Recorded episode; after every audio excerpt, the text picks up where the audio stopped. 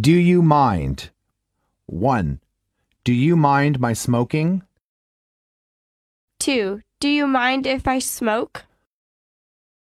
3. Do you mind sharing the table? 4. Do you mind if I sit next to you? 5. Do you mind helping me? Dialogue 1.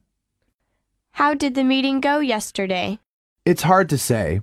Both sides make some valid points. What is our next step? We are having another meeting to discuss that tomorrow. Do you mind if I sit in on it?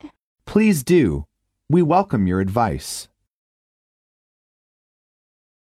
Dialogue 2. Mr. Smith, do you mind if I am gone for a while? Of course not. But where are you going? I have to pick up my laundry from the dry cleaners on the corner. Will you be gone very long? No, only about 10 minutes. Would you like me to get you something? No, thanks.